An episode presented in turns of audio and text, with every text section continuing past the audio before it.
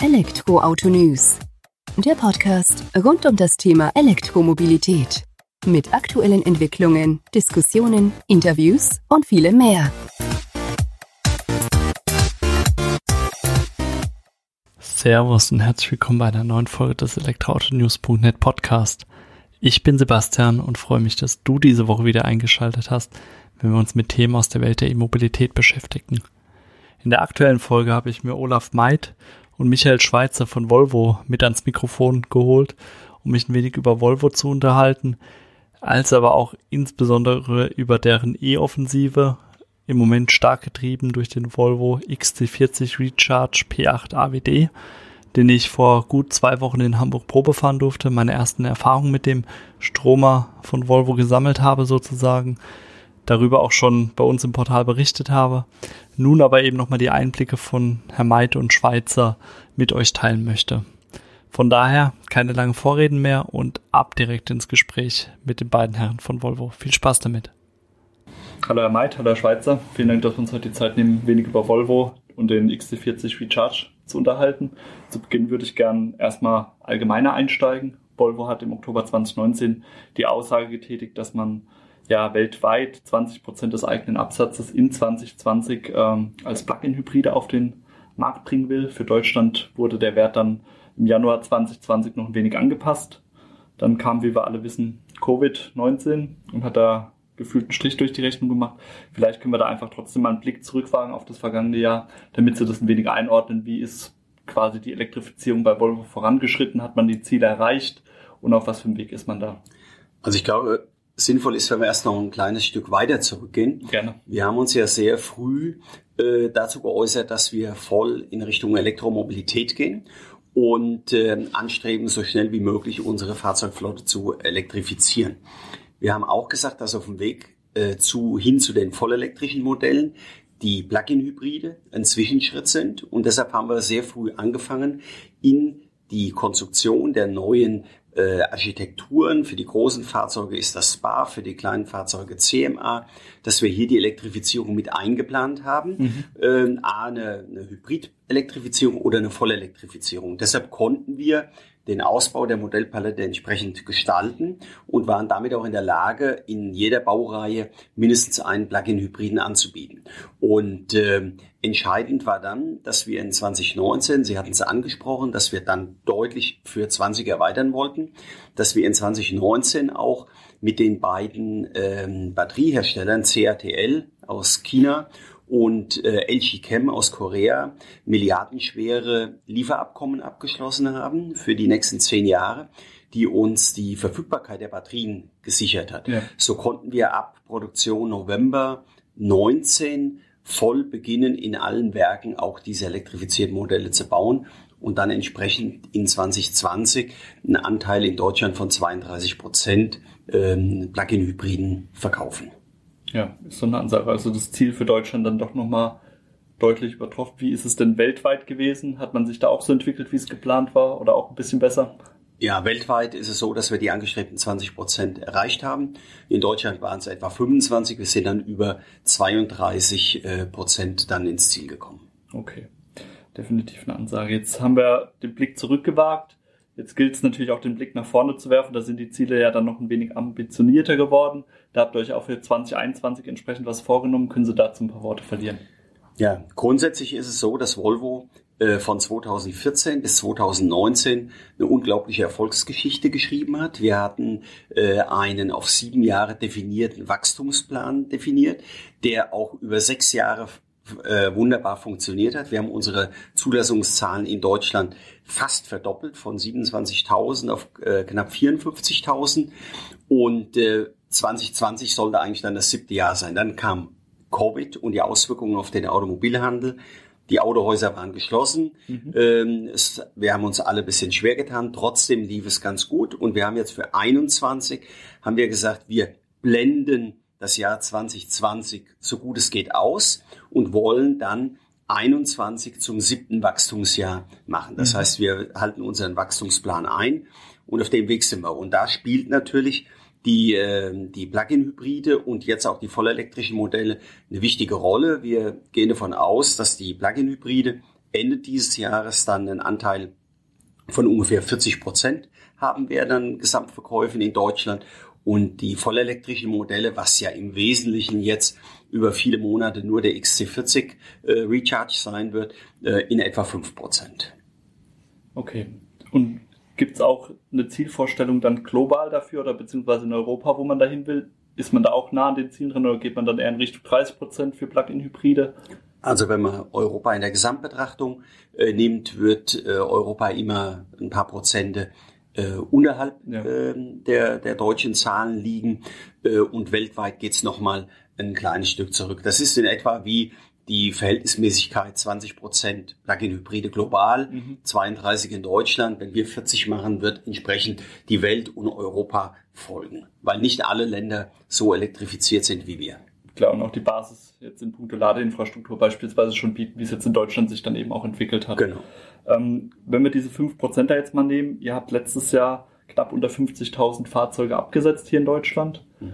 Ähm, davon 5% elektrifiziert. Also ihr wollt ja auch wahrscheinlich den Absatz hier in 2021 ein wenig steigern, dass ja. man da vielleicht einfach ja, mal wie gesagt, wie gesagt 2019 waren äh, 53.000 53, äh, Zulassungen okay.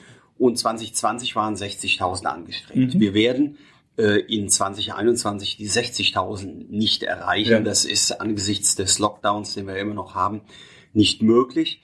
Ähm, wenn wir davon ausgehen, dass wir mehr als 53.000 zulassen wollen, nehmen wir mal fiktiv jetzt 55.000, ja. nehmen Sie dann 5 Prozent, dann sind wir bei, bei 2.750 ja. ähm, Autos in etwa.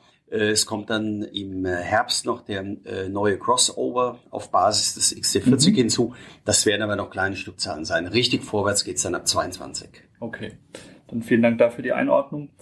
Ähm, XC40 Recharge, erstes Elektroauto. Das war ja auch mit Grund dafür, denke ich mal, im April 2020 die Recharge-Marke, Markenfamilie einzuführen bei Volvo. Damit grenzt man, wenn ich es richtig weiß, die Plug-in-Hybride und die reinen E-Autos von den Verbrennern ab.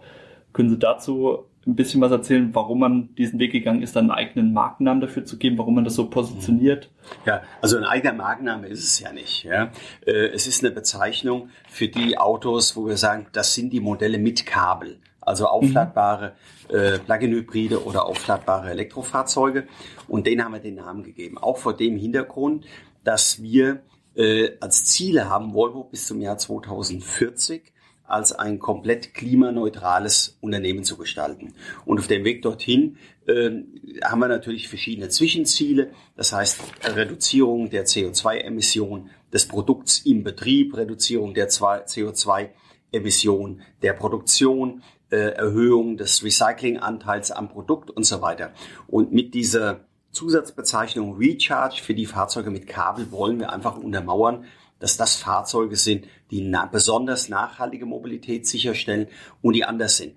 Auch vor dem Hintergrund, dass Volvo die grundsätzliche Entscheidung getroffen hat, keine speziellen Elektromodelle zu bauen, sondern bei uns ist es so, wir bieten eine Baureihe an und innerhalb dieser Baureihe kann der Kunde wählen zwischen einem Mild-Hybriden, einem Plug-in-Hybriden oder jetzt beginnend auch mit dem vollelektrischen. Mhm. Und damit wir dann äh, innerhalb dieser Baureihe diese aufladbaren Fahrzeuge mit Kabel nochmal besser hervorheben, haben die die Zusatzbezeichnung Recharge. Okay.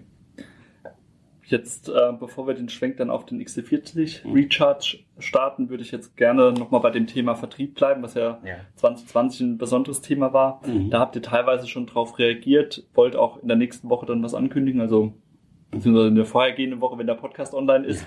Ja. Ähm, aber ihr habt zumindest schon Care bei Volvo in 2020 gestartet, wenn ich es richtig weiß, oder war das schon früher? Ja, also Und vielleicht können Sie dazu was sagen, was sich denn dahinter verbirgt. Ja, äh, wir haben mit der Weltpremiere der Baureihe XC40 im September 2017 oh, okay. haben wir bekannt gegeben, dass wir ein Abo-Modell anbieten werden. Das heißt Care by Volvo und bedeutet höchstmöglichen Komfort und Einfachheit für den Kunden, ein Fahrzeug zu nutzen, aber es nicht zu besitzen. Das heißt, der Kunde zahlt eine monatliche Aborate und in dieser Aborate ist alles enthalten. Also das Fahrzeug ist zugelassen, das ist versichert, ähm, es sind äh, die Reifenwechsel dabei und so weiter. Ähm, und als wir 17 das bekannt gegeben haben, haben wir zunächst ein Jahr das als Pilotprojekt durchgeführt. Mhm. Zunächst nur mit dem XC40, dann kam der V60 Kombi dazu. Und dann sind wir im Jahr 2019 auf ein breitflächig ausgebautes Angebot übergegangen, wo dann quasi alle Modelle mit enthalten waren und äh, wo die Flexibilität noch sehr viel größer wurde. Das heißt, man kann heute sagen, Sie sitzen zu Hause auf dem Sofa mit ein paar wenigen Klicks, können Sie das Auto ordern. Es wird eine Bonitätsprüfung vorgenommen und wenn das positiv ist, bekommen Sie innerhalb kurzer Zeit Ihr Fahrzeug. Sie können das 90 Tage halten, äh, können es dann schon zurückgeben oder Sie erhalten es länger. Sie haben dann die Möglichkeit, jederzeit wieder mit einem gewissen Vorlauf auszusteigen mhm. aus der Subskription oder Sie können auch ein Fahrzeug wechseln. Nehmen wir mal an, eine junge Familie hat sich für ein XC40 entschieden. Nach zwei Jahren ist Nachwuchs da. Die sagen, das Auto ist uns zu klein. Steigen auf ein XC60 um, können Sie mit einem geringen Vorlauf und gegen eine geringe Gebühr auf das größere Modell umsteigen. Und äh, das läuft jetzt breit, ganz breitflächig und auch der XC40 Recharge ist schon äh, enthalten in diesem Modell. Ja, hört sich interessant an. Und es ist, ja, es wächst ja, wie wir gehört haben. Sie haben jetzt gesagt, nach drei Monaten, 90 Tage hätte ich die Möglichkeit, das Fahrzeug zurückzugeben. Wird das dann auch so genutzt oder bleiben die Fahrzeuge dann auch länger im Besitz sozusagen der Fahrer? Also wir haben ja jetzt ein bisschen Erfahrung mit dem Abo-Modell. Wie gesagt, 2900 Kunden sind letztes Jahr äh, dazugekommen. Das waren sechs Prozent unseres Geschäfts in Deutschland. Wir sehen verschiedene Punkte, die für uns sehr gut sind. Erstens, alle Kunden, die einen Care by Volvo Vertrag unterschreiben, sind zu 90 Prozent Volvo Neukunden. Das heißt, mhm. es sind Autofahrer, die noch nie ein Auto unserer Marke gefahren haben, die teilweise nicht mal sich damit beschäftigt haben, die aber von diesem Abo-Modell sehr positiv, äh, äh wirklich, man muss sagen, begeistert sind und das abschließen. Das Zweite ist, dass über 50 Prozent der Kunden von deutschen Premium-Marken kommen. Und wir mhm. können das ja ganz gut abfragen. Und das ist natürlich auch gut. Das zeigt, dass Volvo als Premium-Marke äh, wahrgenommen ja. wird und so eingestuft wird. Und vielleicht fehlt bei dem einen oder anderen noch so der, der letzte Mut zu sagen, ich gehe jetzt von einem deutschen Premium-Hersteller zu Volvo äh, dann nimmt er das Abo, macht quasi eine monatelange Probezeit ja. in dem Fahrzeug und kann dann entscheiden, er fährt es im Abo weiter oder kauft ein Fahrzeug von uns. Und der dritte Aspekt, auch das ist interessant, wir haben in unserem normalen Geschäft, haben wir rund zwei Drittel der Kunden als Gewerbekunden mhm. und ein gutes Drittel ist Privatkunden. Und bei Care by Volvo ist es genau umgekehrt. Da ist mit Abstand der größte Anteil Privatkunden und nur ein kleiner Anteil Gewerbekunden. Obwohl das für Gewerbekunden genauso interessant ist, aber der Gewerbekunde möchte wahrscheinlich aus aller Gewohnheit immer noch lieber das klassische Leasing-Modell haben und kein Abo. Klar, das leuchtet ja auch ein, gerade diese ja, Möglichkeit zu testen, einfach erstmal ohne große Verpflichtung, dass der jetzt mehrere 10.000 Euro in die Hand nimmt für ein Fahrzeug, sondern dann auch mal sagen kann, für einen überschaubaren Betrag. Wenn ich jetzt auch nur diese drei Monate das nutzen würde, kann ich ein Fahrzeug kennenlernen und kann dann die Entscheidung treffen, okay, ich fasse weiter, ich kaufe mir vielleicht das Modell oder ich steige dann doch wieder um. Mhm. Ähm, ist ja interessant, aber Sie hatten jetzt gestern erwähnt, dass die Fahrzeuge dann, glaube ich, auch bis zu 20 Monate tatsächlich ja. im Besitz bleiben. Genau, also wir jetzt in den ersten äh, zwei Jahren, 1920, wo wir ein volles Jahr äh, mit, der, mit dem Gesamtangebot am Markt sind, sehen wir, dass in der Regel äh, 20 Monate und länger die Autos gefahren werden. Und auch das, was man manchmal erwartet, dass vielleicht Kunden öfters hin und her springen zwischen zwei Modellen, ist äh, wenig ausgeprägt. Also in der Regel ist es so, man entscheidet sich für ein Modell und fährt es durch. Okay. Hängt vielleicht auch damit zusammen, dass wir äh, keine Cabriolets oder Coupés haben. Wenn wir vielleicht ein Cabriolet hätten, wird vielleicht der eine oder andere sagen, Sommer komm, im Sommer wechseln, ja. probieren wir mal ein Cabriolet. Aber das ist bei uns nicht der Fall. Wahrscheinlich ist deshalb auch diese Stabilität, ich bleibe bei dem Modell gegeben dann wäre ja schon eher der Sprung, so wie Sie es gesagt hatten oder eingeordnet hatten, von einem XC40 auf ein XC60, wenn ja. sich die Familie vergrößert, wo ja. man sagen kann, okay, da ist ja auch ein erhöhter Platzbedarf sozusagen denkbar. Ja, vielleicht kann ich auch noch eins anfügen, was ja auch wichtig ist mit Blick auf die Elektromobilität. Viele äh, Autofahrer stehen der Elektromobilität ja immer noch äh, skeptisch gegenüber. Ja. ja. ich meine, wir kennen alle die, die Punkte, die dann angeführt werden, warum man vielleicht kein Elektroauto fährt, mit Care by Volvo und der Möglichkeit, jetzt auch einen vollelektrischen Volvo, den XC40 Recharge, äh, zu abonnieren, können Sie sich auch an diese neue Technik heranführen. Dass Sie sagen, Elektromobilität ist vielleicht schon interessant, aber es überwiegt noch das Negative. Aber wenn Sie jetzt so ein Abo machen können und wissen, dass Sie nach drei Monaten das Auto wieder zurückgeben können, haben Sie ein gutes Gefühl. Sie machen das Abo, Sie können drei Monate das ausprobieren, wie, die Fahr wie Sie fahren, wie Sie laden und so weiter. Äh, das können Sie natürlich, wenn Sie zum normalen Händler gehen, nicht. Der gibt Ihnen das Auto mal zwei Stunden oder ja. wenn Sie Glück haben, einen Tag oder übers Wochenende. Aber hier können Sie es über mehrere Monate testen und dann sind Sie hoffentlich überzeugt davon, dass auch ein vollelektrisches Modell ein gutes und vollwertiges Modell ist. Klar, ist natürlich auch nochmal ein Verkaufsargument für euch, dann zu sagen, okay, wir können den Kunden gezielt ranführen, er kann es in seinem Alltag auch testen, nicht nur begrenzt auf ein Wochenende sozusagen, wo man ja dann doch immer nur einen bedingten Einblick sozusagen bekommt auf so ein ja. Fahrzeug, ist das schon ein besseres Argument dann zu sagen, okay, wir ja. binden den Kunden an das Fahrzeug. Genau. Ähm, in dem Zusammenhang, Care bei Volvo, gibt's jetzt gerade für den XC40 Recharge hinsichtlich Lieferzeiten, mit was muss man da rechnen?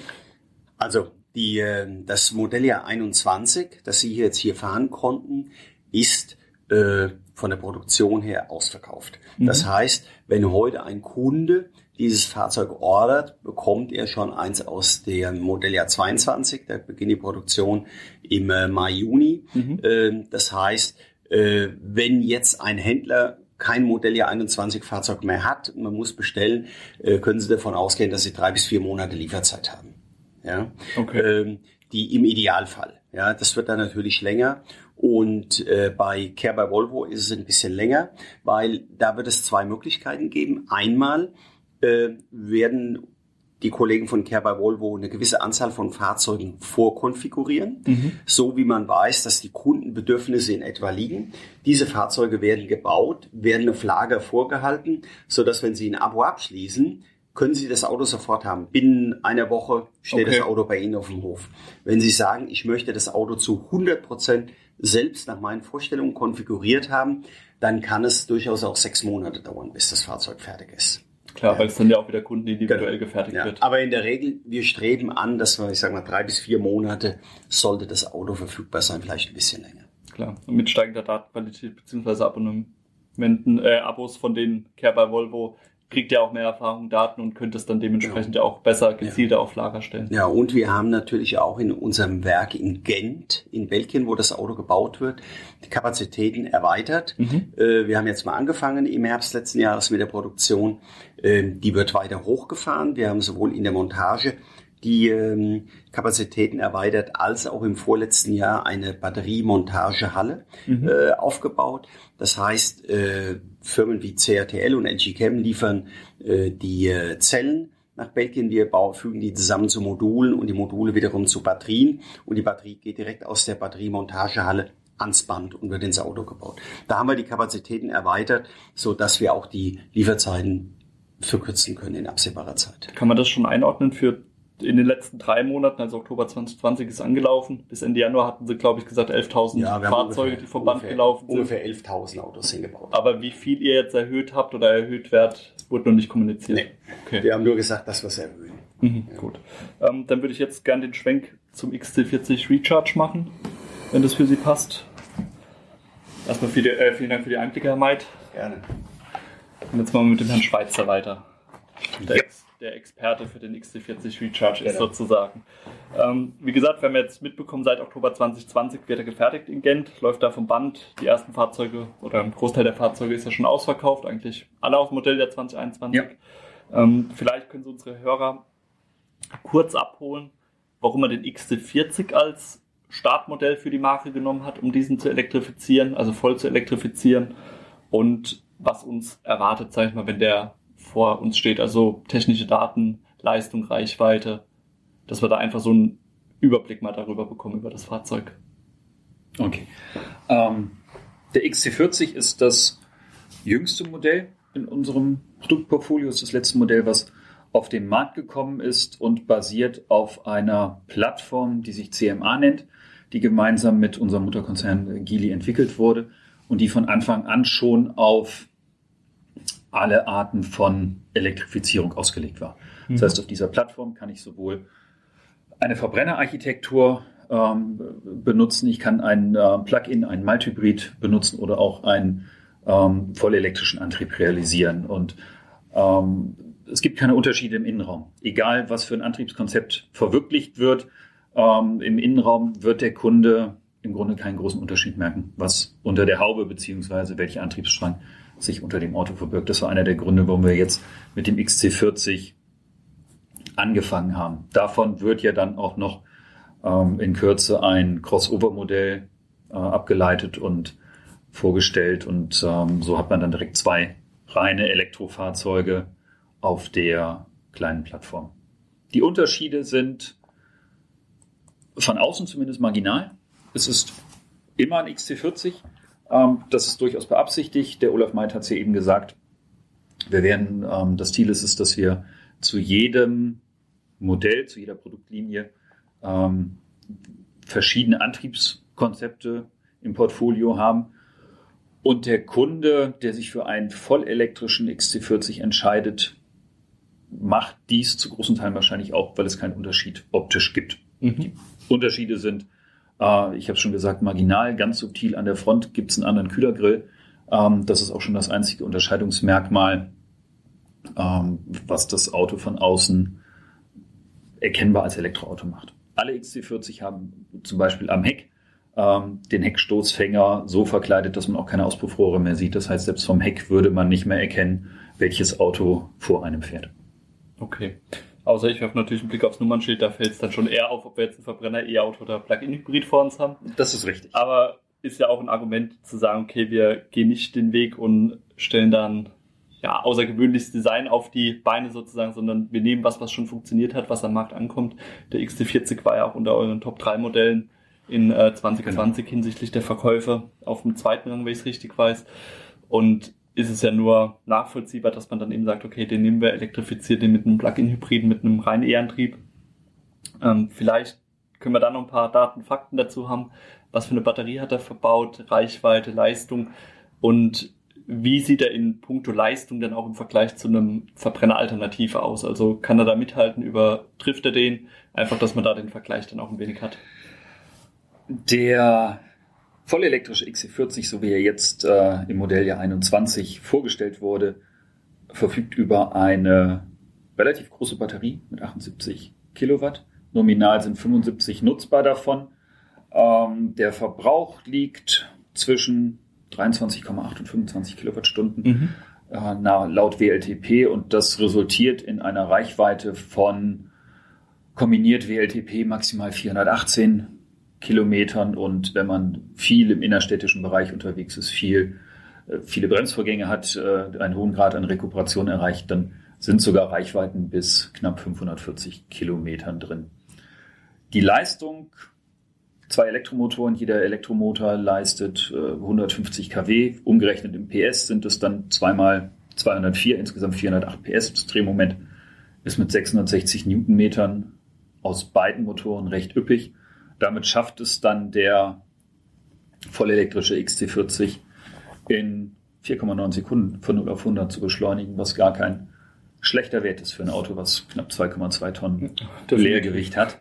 Äh, beeindruckender sind dann aber tatsächlich aus meiner persönlichen Sicht die Fahrleistung, die man so auf der Straße hat. Mhm. Ähm, die Beschleunigung, die Elastizität von 60 auf 100, 80 auf 120, so diese typischen Überholvorgänge, ähm, gehen relativ leicht von der Hand. Die sind, äh, man könnte fast sagen, auch ein Sicherheitsgewinn, wenn die Distanzen, die man braucht, um vielleicht einen LKW oder einen Traktor zu überholen, deutlich schrumpfen im Vergleich zu Modellen mit einem Verbrennungsmotor. Und da sind wir dann auch schon direkt bei dem Vergleich. Rein leistungsmäßig ähm, steht der XC40 als vollelektrisches Modell im Grunde über allen anderen Modellen, wenn es rein auf die Leistung bezogen ja. ist. Ja, also allein, ich war jetzt auch mit dem XC40 heute Vormittag schon unterwegs hier in Hamburg, hauptsächlich Stadtverkehr, habe das auch ähm, spüren können, auch mit der Reichweite hatte ich vorhin schon zu Herrn Meid gesagt, dass ich unter den Vorgaben, sage ich mal, laut WLTP schon lag und ich bin jetzt gar nicht so vorsichtig, sage ich mal, mit dem Stromer, äh, mit dem Strompedal umgegangen. Also von daher kann ich mir schon vorstellen, dass das dann auch tatsächlich erreichbar ist, so wie Sie gesagt haben. Und das Auto macht auch in der Stadt dann eben, wenn man mal kurz ausscheren muss, vorbeiziehen, macht es wirklich Freude und kann mir das auch gut dann eben auf der Landstraße ja. oder Autobahn vorstellen. Ähm, Rekuperation hatten Sie jetzt gerade im Bezug mit dem Stadtverkehr dann eben auch erwähnt. Da unterscheidet sich ja der Ansatz von Volvo, zumindest beim XC40, doch deutlich auch von anderen Herstellern, die ja dann immer mit Pedals aufwarten, unterschiedlichen Rekuperationsstufen. Volvo hat sich für eine Rekuperationsstufe, ein Fahrmodi entschieden. Also ich kann nicht zwischen äh, Sport, Eco, Normal, was es noch alles gibt, Eco Plus wechseln, sondern der Fahrer fährt mit einer Rekuperationsstufe, einem Fahrmodi. Vielleicht können Sie das ein wenig einordnen, was die Überlegung dazu war. Genau, die grundlegende Überlegung ähm, beim XC40, nicht nur was das Rekuperieren, sondern auch was das ähm, neue HMI-System angeht, war halt es dem, dem Nutzer, dem Kunden im Auto am Ende so einfach wie möglich zu machen. Es ist für viele dann doch ein, ein neues Antriebskonzept. Viele Kunden werden vermutlich dann auch das erste Mal in einem, in einem E-Fahrzeug Platz nehmen. Und der, das Ziel dahinter war es, den Kunden einfach nicht zu überfordern in dem Auto. Viele Kunden werden vermutlich nie den Grad der Rekuperation ändern oder nicht genau wissen, warum man jetzt mal mehr, mal weniger rekuperieren sollte. Und da war der Ansatz von Volvo einfach zu sagen, unter dem Stichwort Brake Blending, ähm, dass es ein One-Pedal-Drive Fahrgefühl gibt und je nachdem, ähm, in welcher Situation ist, soll der Kunde auch immer die, das gleiche Bremsgefühl haben. Viele andere Elektroautos ähm, lösen das anders über verstellbare Rekuperationsstufen oder auch, dass der Grad der Rekuperation stark abhängig ist vom Batteriefüllstand. Und über dieses Brake Blending ähm, schaffen wir es, dem Kunden jedes Mal das gleiche Bremsgefühl zu geben. Und es ist völlig egal, ob die Batterie jetzt bei 100% vollgeladen ist, fast leer ist oder irgendwo dazwischen ist, wenn der Kunde vom Gaspedal geht, wird er immer den gleich starken Bremsdruck oder das gleich starke Bremsgefühl haben. Und ähm, die Software im Auto regelt dann im Grunde für den Kunden den Rest und entscheidet dann situativ, wie hoch der Anteil an rekuperierender Bremskraft oder an mechanischer Bremskraft ist. Also das macht es für den Kunden wirklich einfach in der Benutzung. Und es gibt einen Knopf im Auto, da kann man das One-Pedal-Drive an- und ausschalten. Das war's. Das hatte ich gesehen im Menü. Das heißt aber kurz zur Einordnung noch, wenn der Akku zu 100% voll ist, dann rekuperiert er natürlich nicht die Energie in die Batterie wieder rein, sondern dann wird halt im Hintergrund, sag ich mal, die mechanische Bremse genutzt. Genau. Wenn der Akku dann leerer ist und man kann auch wieder Energie zurückführen, ähm, geht er dann auf die Rekuperation der Energie genau. sozusagen. Bei, bei voller Bremse ist der, äh, bei voller Bremse, bei, ja. bei voller Batterie ähm, wird voll mechanisch gebremst mhm. und je nach Batteriefüllstand entscheidet das System dann selbstständig, wie hoch der Anteil der rekuperierenden Bremse ist. Man hat im Tacho auf der rechten Seite die Anzeige, wie viel Energie man aus der Batterie beim Beschleunigen entnimmt und beim Rekuperieren wieder zurückführt. Und das wird dann hier in zwei Farben aufgelöst. Rekuperierend ist ein blauer Balken und mechanische Bremsen ist ein roter Balken. Und dann sieht man dann immer ganz gut als Fahrer, wie hoch der Anteil zwischen den beiden Bremsarten ist. Also das nochmal so als kleine optische ähm, Hinweis im Tacho dann auch eingeblendet. Okay, also es zielt ja auch alles darauf hin ab, ihr vereinfacht die ganze Geschichte jetzt gerade für E-Mobilitätseinsteiger dann, dass sie sich gar nicht so viele Gedanken über so Themen wie jetzt beispielsweise Rekuperation machen sollen. Eine Veränderung hat ja auch Einzug gehalten bei euch. Ihr habt zwar vorhin, also Sie haben vorhin gesagt, es gibt an sich keine Unterschiede im Innenraum des XC40, das bezieht sich aber eher auf den Platz, sage ich mal, weil gerade softwaretechnisch habt ihr ja dann doch eine andere Geschichte beim XC40 Recharge am äh, Start mit Google, mit dem System, was da eben verbaut ist. Ähm, vielleicht können Sie dazu ein paar Worte sagen, was man da gewählt hat oder was es da mit Google und Volvo auf sich hat. Genau. Also richtig, im Innenraum gibt es platzmäßig, was die Platzverhältnisse angeht, keinen Unterschied. Der größte Unterschied, den es zumindest jetzt am Anfang gibt, ähm, ist die Einführung des Android Automotive Systems für den elektrischen XC40. Ist ein komplett neues Bediensystem, basiert auf ähm, dem Google-Betriebssystem. Und im Zuge des, der Einführung haben sich die Ingenieure in Schweden und bei uns im Headquarter das aktuelle System nochmal angeschaut, was in den anderen Modellen verfügbar ist und mal analysiert, wie viel stellen die Kunden eigentlich tatsächlich in so einem Auto? Was machen die Kunden? Ähm, wie hoch ist der Wunsch oder die, der, am Ende die tatsächliche Nutzung von Einstellungsmöglichkeiten? Gibt es Kunden, die wirklich das Ansprechverhalten des Fernlichtassistenten immer hin und her wechseln oder situativ dann ja. ähm, ändern? Ähm, Reaktionsanzeigen Einstellungen für Sicherheitssysteme, ob die eher früher oder später greifen sollen. Ambiente Licht wird umgestellt von lila auf gelb oder was auch immer. Ähm, und im Zuge dieser Analyse hat man festgestellt, dass viele Punkte in so einem Auto einfach gar nicht vom Endkunden genutzt werden. Und mit der Einführung des Android Automotive hat man sich dann dazu entschieden, viele dieser für Volvo-Fahrer vielleicht früher bekannten Einstellungsmöglichkeiten einfach wegzulassen. Man hat gesagt, der Kunde nutzt sie nicht, es verwirrt den Kunden oder er weiß vielleicht auch gar nichts damit anzufangen, weil er nicht so tief in der Materie drin ist, um zu wissen, wann ist es besser oder schlechter, ähm, den Fernlichtassistenten früher oder später aktivieren zu lassen. Und von daher wird es für einen gewohnten Volvo-Kunden vielleicht eine kurze Umstellung sein auf das neue System. Für einen, der das erste Mal in einem Volvo Platz nimmt, wird es so einfach zu bedienen sein wie noch nie. Dazu kommt natürlich, dass wir mit dem Google Assistant mit die beste Spracherkennungssoftware in einem Auto haben. Ähm, Google Maps ist die, das Kartenmaterial und alles ist so mit dem Auto verzahnt, dass ähm, man sogar den Google Assistant fragen kann während der Fahrt, hey Google, wie ist meine Restreichweite? Und äh, man bekommt tatsächlich die richtige Antwort, wie weit man mit dem jetzigen Batterie-Ladezustand denn noch kommt. Ja, ist ja auch die passende Frage. Hey Google, wie ist die Restreichweite? Weil da hat ja Volvo sich auch was überlegt. Ihr zeigt die ja an sich gar nicht an. Also, dass ich sehe, ich kann jetzt noch äh, 380 Kilometer mitfahren und noch 200, sondern ihr zeigt äh, lediglich den Akku-Ladestand in Prozent an, wenn ich es richtig genau. mitbekommen habe. Warum hat man diesen Weg gewählt? Hat es was mit Reichweitenangst auf sich? Und gibt es irgendwann den Punkt, wo sie doch angezeigt wird? Weil ich sage, gerade mal, wenn der Akkustand sinkt und wir nähern uns dann langsam den 0%, ähm, dann wird es ja vielleicht doch kritisch. Ähm, ja, wie waren die Überlegungen hierzu? Äh, Im Grunde ist es auch wieder der Punkt, dass man sagt, man möchte irgendwas vereinfachen. Ähm, man möchte den Kunden ein bisschen die Reichweitenangst nehmen. Vor allem, weil bei einem Elektroauto die Reichweite im Grunde noch weniger Aussagekraft hat als bei einem Fahrzeug mit Verbrennungsmotor.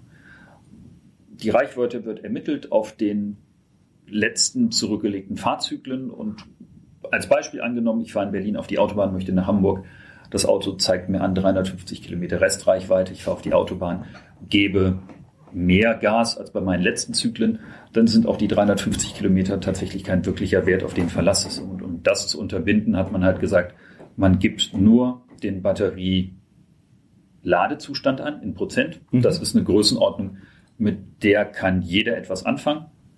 Und erst unter 20 Prozent wird dann die Restreichweite eingeblendet.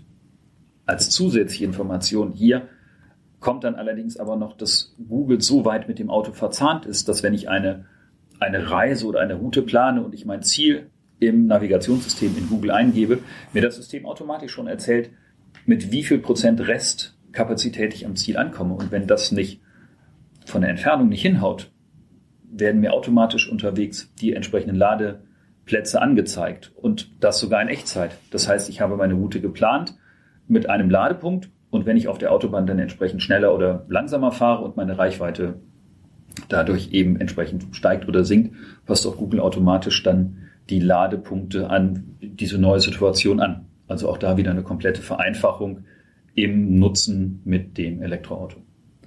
Ja, überzeugt auf jeden Fall. Wenn wir bei dem Thema Vereinfachung bleiben und auch Thema Software, habt ihr jetzt auch mit dem XT40 Recharge dann die Over-the-Air-Updates eingeführt. Sprich, der Kunde muss an sich nicht mehr für jedes Update, was vielleicht notwendig ist, in die Werkstatt kommen, sondern es wird dann eben über die Luft sozusagen eingespielt. Ähm, was verspricht man sich davon? Warum ist man den Schritt gegangen? Auch das mag ich mich gerne wiederholen. Das dient auch wieder der Einfachheit ähm, der Nutzung mit dem Fahrzeug. Der Kunde muss, Sie haben es gerade richtig gesagt, nicht immer in die Werkstatt. Alles kann over the air geupdatet werden, was nicht Hardware betrifft oder zertifizierungsrelevant ist. Das heißt, ähm, nicht nur Kartenmaterial, auch Software für das Batteriemanagement, für ähm, Elektromotoren, die dann vielleicht ein bisschen effizienter dadurch werden. Ähm, Sicherheitsfeatures, die durch neue Funktionen oder durch geänderte Parameter dann vielleicht sogar in Zukunft besser werden, können somit geupdatet werden. Und Stichwort Sicherheitssysteme, der XT40 als vollelektrisches Modell ist auch das erste Modell, was über eine neue Sensorplattform verfügt. Im Vergleich zu den aktuell auf dem Markt befindlichen Fahrzeugen verfügt dieses Modell schon über die neueste Generation an Ultraschallkamera und Radarsensoren, die auch mehr können, als das Auto eigentlich über die Software im Moment bereit ist zu liefern. Das heißt, auch das ist zukunftsfähig und auch das kann, wenn in einem der nächsten Entwicklungsschritte die Sicherheitssysteme mehr können, wird auch das hier automatisch geupdatet und dann ist der XT40 dann auf dem gleichen Stand wie vielleicht zukünftige Modelle auch.